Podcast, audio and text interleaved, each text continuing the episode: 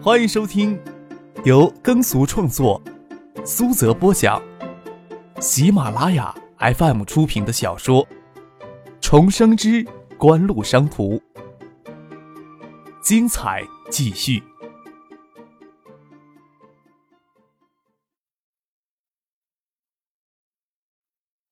第七百七十集。练习案与林冰昨天夜里乘飞机专程到香港来。夜里，四个女孩子还像大学时一样挤了一个房间里，兴奋聊起大学时的生活。最后，还是孙锦香抓狂的过来，将令小燕、林冰、许巍都赶到了其他房间去睡觉，免得江黛儿第二天演唱会上保持不了兴奋的状态。记忆就算挖掘出来的泉水，泉眼一旦给掘开，就很难盖住。江黛儿蓦然的发觉，从九四年冬天那年的记忆尤其深刻。四个人挤在狭窄的后车厢里，隔着薄薄的裤子，臀部与张可的大腿紧挨在一块儿，都快有五年的时间了，记忆还是那么清晰，就像昨天才紧紧贴在一起坐着，有一种说不出的美妙滋味与想象着抱胸的双手是另一个人的双手的感觉是一样的。江大儿知道自己在那个冬天就像突然绽开的花朵一样，不再是情窦未开的少女，或许初开的情窦更像少女暗恋的情愫。更像一种说不清的好感。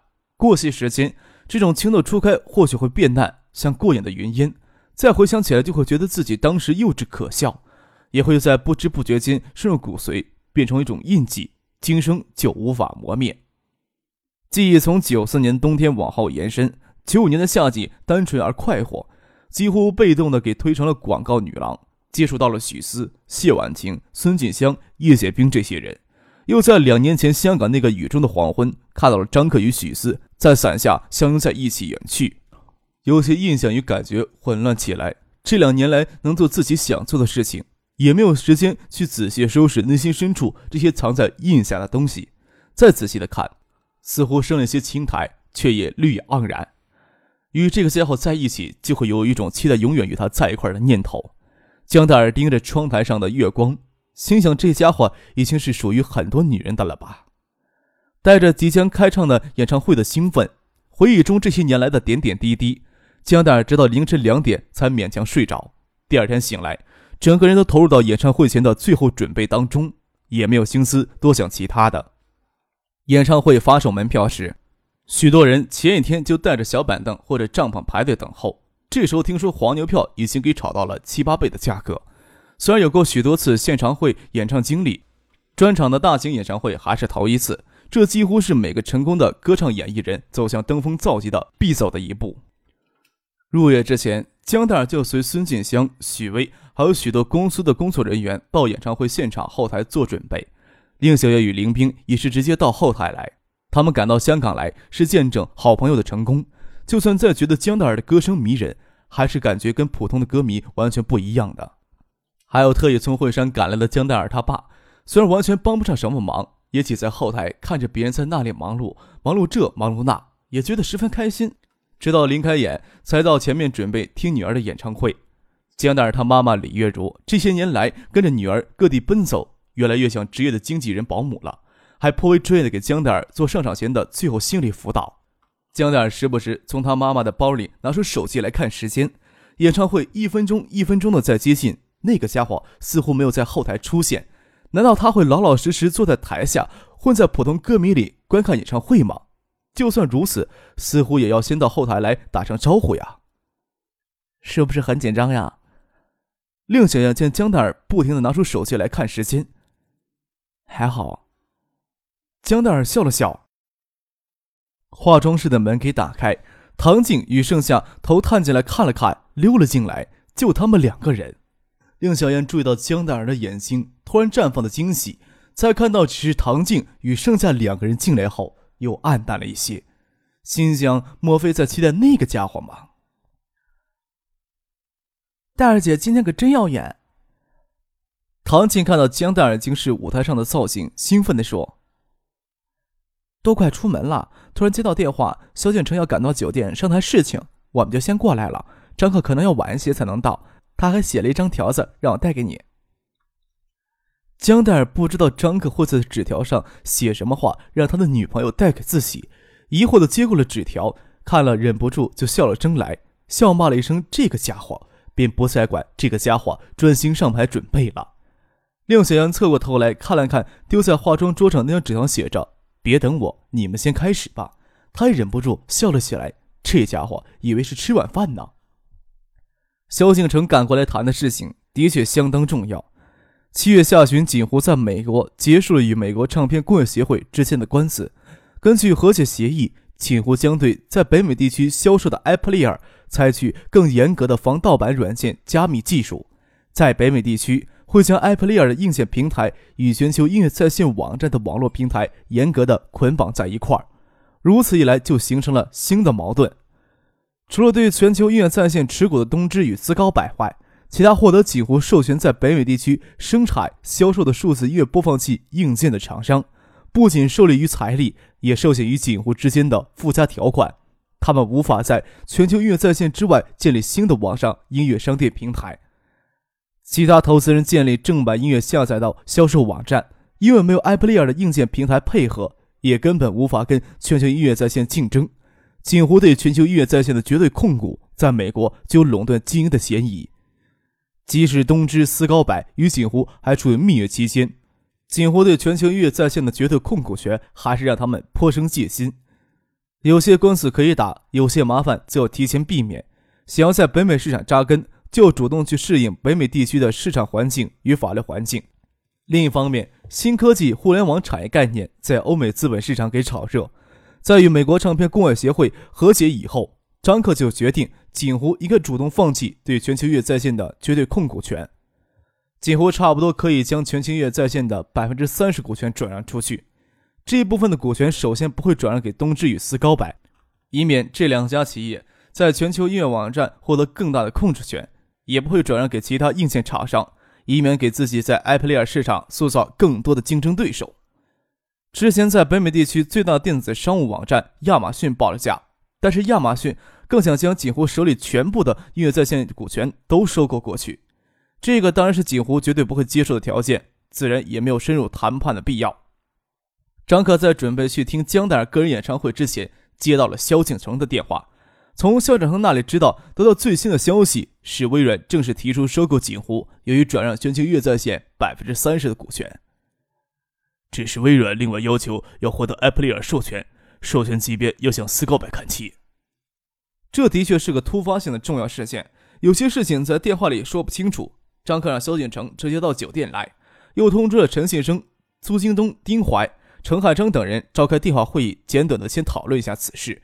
赶不及演唱会开演，就派人将车先送唐静与盛夏先过来。微软突然抛来橄榄枝，令锦湖高层又惊又喜又怕。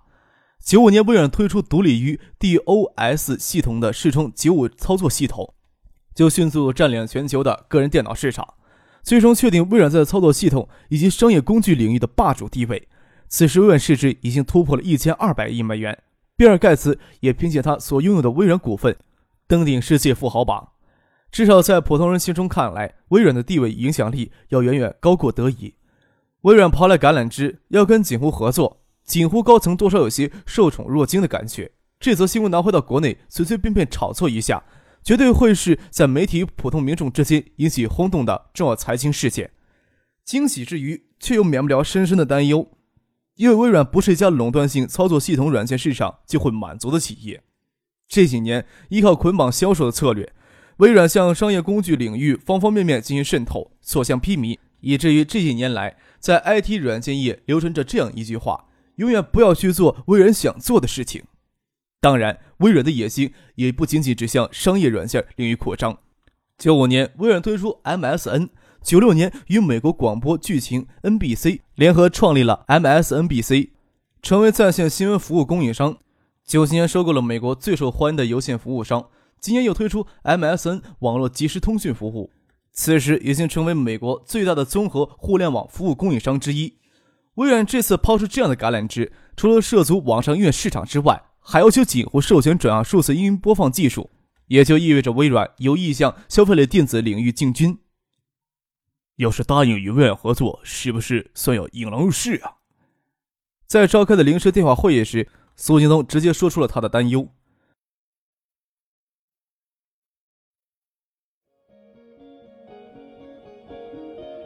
您正在收听的是。由喜马拉雅 FM 出品的《重生之官路商途》。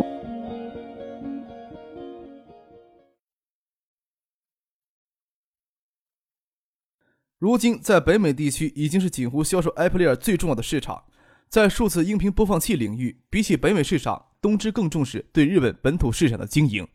斯高柏的经营中心虽然是欧美市场，但是斯高柏既不拥有核心技术，又严重依赖于锦湖所创造的硬件销售与网络平台相融合的商业模式。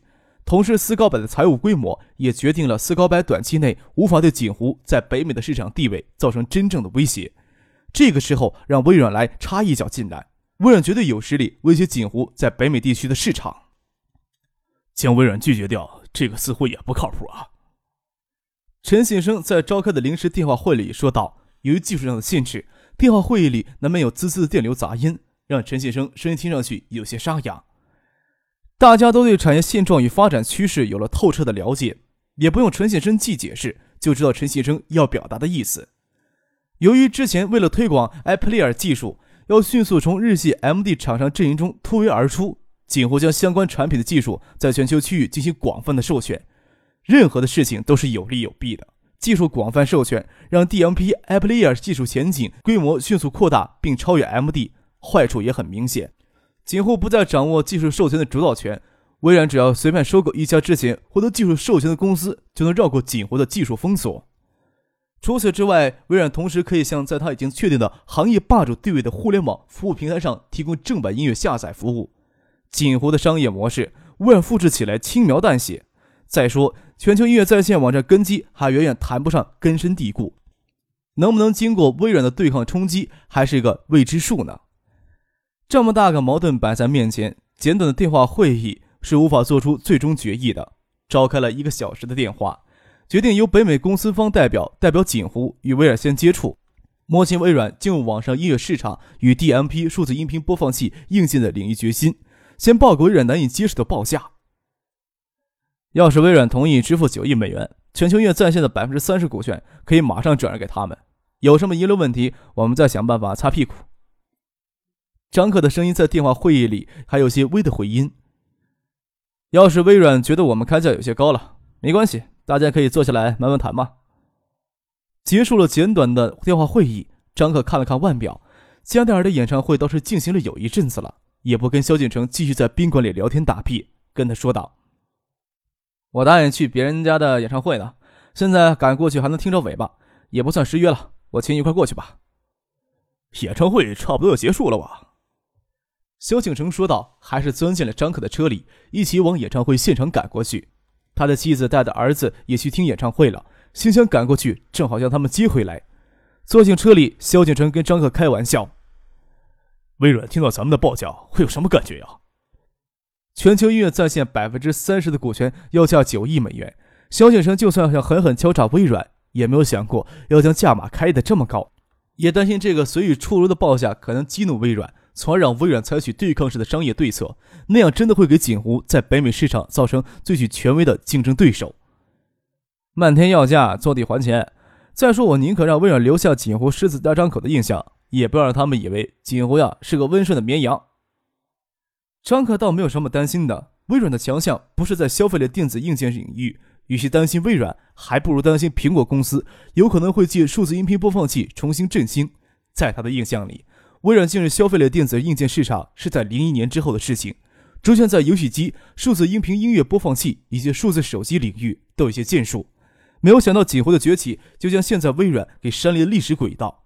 微软此时的参加，恰恰抑制了苹果公司将来的崛起。内心深处，张可还是欢迎微软这时候加入进来的，只是这种理由无法跟别人解释。与肖振成解释道：“若是单纯的网上音乐商店的话。”百分之三十的股权当然值不了这么多钱，微软心里也清楚，硬件销售与互联网平台融合的商业模式，即使微软想复制，也未必有十足的把握成功。如果说在北美地区的 iPlayer 总销量突破五千万件，那你说全球音乐在线商店百分之三十股权值不值九个亿啊？北美地区的 IPLear 总销量突破五千万，虽然 IPLear 的加密技术会可以破解，但是在理论上，全球音乐在线的潜在付费用户也近五千万。作为北美地区最大的电子零售商，亚马逊的付费用户规模也不过如此。然而，亚马逊的市值已经突破三百亿美元了。要这么说的话，张克的报价还不算离谱。新科技浪潮泡沫的一个特点，就是投资者都将眼光放在未来的盈利预期上。就像昆腾在线预计要到零二年、零三年之后才可能扭转亏损经营的局面，但是并不妨碍此时的昆腾在线在纳斯达克股价稳稳的在十五美元之上。埃普利尔在北美地区的总销量突破五千万件，也不是什么不可能的事情。至于全球音乐在线最终能从实际获得多少付费用户，此时还真不好判断。就算在版权保护严密的美国，依旧存在大量盗版或者使用免费资源的情况。在此之前，iPlayer 在北美地区的总销量刚刚突破两百万件。一方面，加密软件不够严格，容易被破解；另一方面，北美地区互联网免费音乐资源较为丰富，全球音乐在线付费用户不过才四十万。北美公司真正的付费下载量远远都不足 iPlayer 的总下载十分之一。当然，美国唱片工业协会等传统出版商在不屈不挠的斗争，版权保护的法律环境也更加严格。北美地区的免费音乐资源也在迅速减少。警徽也承诺采用更严格的加密限制技术，并承诺将相关技术免费提供给其他得到警徽授权的厂商。这种情况虽然一定程度上遏制了 iPlayer 在北美地区的销售，但是也会迅速提高全球音乐在线网站的付费用户数量。iPlayer 最终的用户数量规模能有多大？才是决定全球音乐在线网站价值的关键。肖战成倒是抓住漫天要价的关窍了。虽然觉得微软接受这个价码可能性很低，但是他们的目的就是先将微软给拖住。